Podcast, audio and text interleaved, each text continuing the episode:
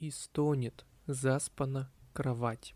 Здравствуйте. Здравствуйте, дорогие читатели. Это подкаст с книжными новостями. Меня зовут Александр Карпюк, я занимаюсь Нижегородской полкой и буду вам вещать о том, что происходит. Есть такая профдеформация у всех книжных и не только книжных людей. Когда ты чем-то занимаешься, то тебе кажется, что все знают то же самое, что и ты. Но вот меня неоднократно просили, чтобы я рассказывал о новинках или том, что происходит прямо сейчас буквально. Пора приступать. Каждый август происходит примерно одно и то же. Появляется новый анонс книжки Виктора Пелевина. Конечно, вообще персона Пелевина это то еще веселье, потому что вот недавно я выкладывал в группе полки книги, как раз на свою голову Сорокина и Пелевина. Знаете, как ты работаешь буквально как на конвейере, такой книжно-чернорабочий. Выкладываю книги, выкладываю, и не знаю, что произошло в тот момент, я перепутал авторов книг.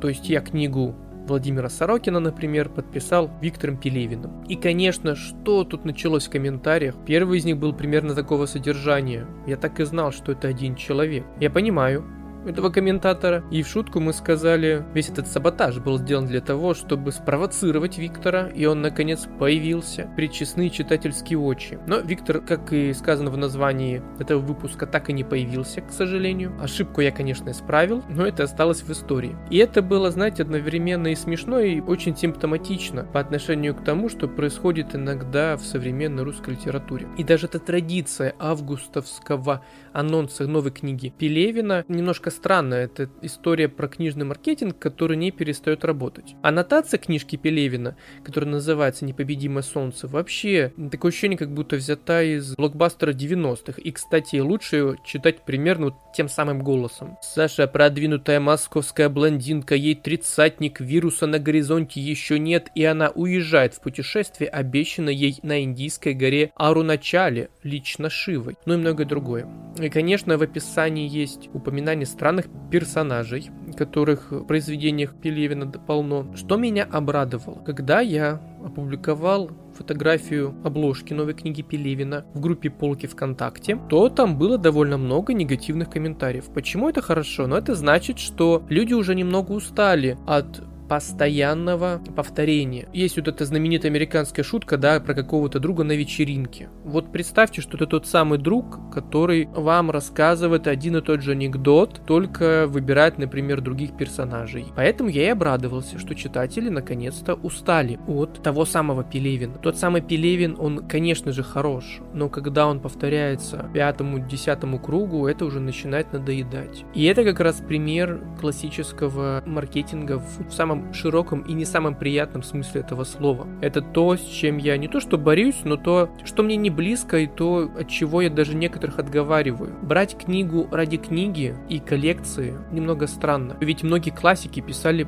ради денег, они этим зарабатывали. Бальзак был вообще гиперграфоманом, который писал очень много, ничего плохого там нет, он просто так зарабатывал. И есть знаменитая легенда про 365 жилетов Бальзака. То есть он хотел так много зарабатывать, чтобы каждый день носить новый этот жилет красивый. Фактически Виктор Пелевин повторяет путь классиков. Работает, много, пишет новый свой продукт, его покупают успешно и все. Поэтому я вряд ли буду в очередной раз покупать книгу Пелевина и вообще считаю, что из Пелевина стоит читать ранние его романы, а все остальное, возможно, интересно, возможно, как небольшой социологический учебник, но не более того. Хорошо, что это происходит, это образовывает и приучает нас к определенному отношению к книгам и к тому вообще, как устроен книжный рынок. Это хорошо, это признак того, что книжный рынок есть вообще как явление. Следующий лот это, конечно, новая книга Владимира Сорокина. То есть сначала мы узнали про Виктора Пелевина, потом про Владимира Сорокина, которых я перепутал.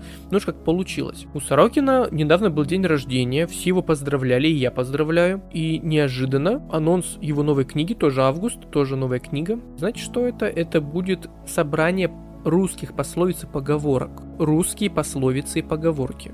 Я не оговорился, я не случайно открыл учебник по древнерусской литературе. Нет, это сборник пословиц из мира Сорокина. У Сорокина есть его знаменитые персонажи, произведения, мир, который он прекрасно создает. И под одной обложкой собрали пословицы, поговорки из этих произведений. То есть мы наблюдаем создание такого глубинного сорокиновского мифа, в котором уже есть даже место его классическим поговоркам и пословицам. Ну а почему бы нет? Если мир настолько уже разветвлен, интересен и глубок, и что там даже есть место устному народному творчеству, я не знаю, что ждать от этих двух книг. И повторюсь, по отношению к книге Владимира Сорокина, тот же самый тезис, который был в книге Виктора Пелевина, я вряд ли куплю себе в домашнюю библиотеку. При всем моем уважении и хорошем, конечно, отношении к Владимиру Сорокину. Надеюсь и одновременно не надеюсь, что это станет поводом для того, чтобы они зашли в полку. Это было бы очень интересно и прекрасно. Но представляете, сидишь ты себе такой, тут заявляется человек в черных очках, ты понимаешь, что это не один из персонажей известного паблика ВКонтакте про Виктора Пелевина. Там, в общем, собирают мужчин, которые просто в черных очках вообще никакого отношения к писательству не имеют. Ну, может быть, имеют, но весьма посредственное. И вот заходит этот мужчина в черной кожаной куртке, например, в черных очках, снимает их и в духе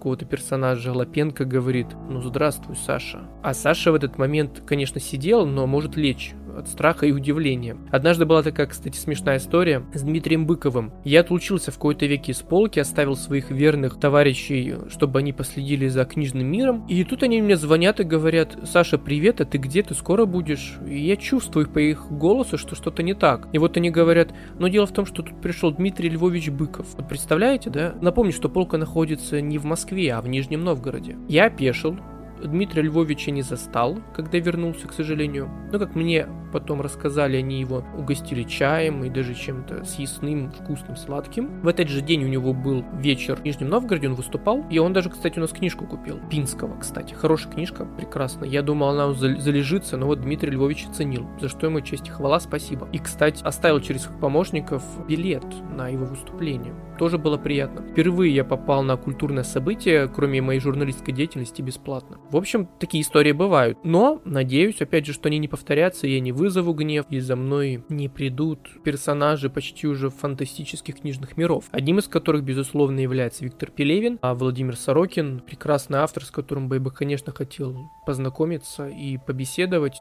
из новинок. Что же нас ждет на прочтение? Во-первых, Чарльз Буковский. Совсем скоро этому прекрасному автору исполнилось бы 100 лет, 16 августа. Один из стереотипов, который связан с этим автором, это, конечно, пьянство. Нет ничего удивительного, что вышла книга с цитатами Буковски о пьянстве. Чтение не только для фанатов, а вообще для всех, кто так или иначе интересуется литературой. Я планирую сделать подборку цитат из этой книжки. Думаю, там будет много его интересных мыслей. К сожалению, Буковский, как и всякие писатель уже оброс мифами, и в том числе о пьянстве, и о том, что это, что о нем стоит знать, и в его творчестве ничего более какого-то пьяного угара не существует. Это не так. Это, кстати, видно из тех же мыслей о том же пьянстве, и когда я буду готовить цитаты оттуда, какой-то материал, то я уверен, ссылки на этот материал будут в пабликах полки. Поэтому вот еще одна книга, которая уже вышла, и, как мне кажется, достойна нашего с вами внимания. Совсем скоро выйдет книга, собственно, почему Хармса-то не было. Потому что скоро выйдет книга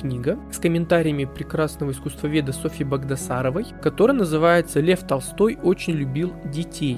Псевдо Хармс». В 70-х годах были прекрасные художники Владимир Пятницкий и Наталья Доброхотова-Майкова. Они придумывали смешные истории про русских классиков, иллюстрировали, записывали и многое другое. И все это переросло в сборник, комикс, который называется «Веселые ребята». И дело в том, что очень многие истории из этого сборника, выдуманные этими авторами, причисляют тому же, например, Хармсу. Одна из них касается Тагора, индийский автор, который даже получил Нобелевскую премию по литературе. Его очень любили издавать в Советском Союзе, его собрание сочинений тоже насчитывает сколько-то десятков томов. Софья Багдасарова в книге с комментариями рассказывает об этих случаях, историях объясняет, почему, собственно, эти истории выдуманы и почему их не существовало и не могло быть. В литературе есть много мифов, в том числе о Хармсе. Поэтому, если вы видите цитату, которую приписывают Хармсу, кроме, кстати, той, которую прочитал в самом начале, про заспанную кровать, истонет заспана кровать. В отличие от многих других смешных штук, которые про него придумали Владимир Пятницкий и Наталья Доброхотова-Майкова. И еще недавно совсем вышла книжка Грэма Хармона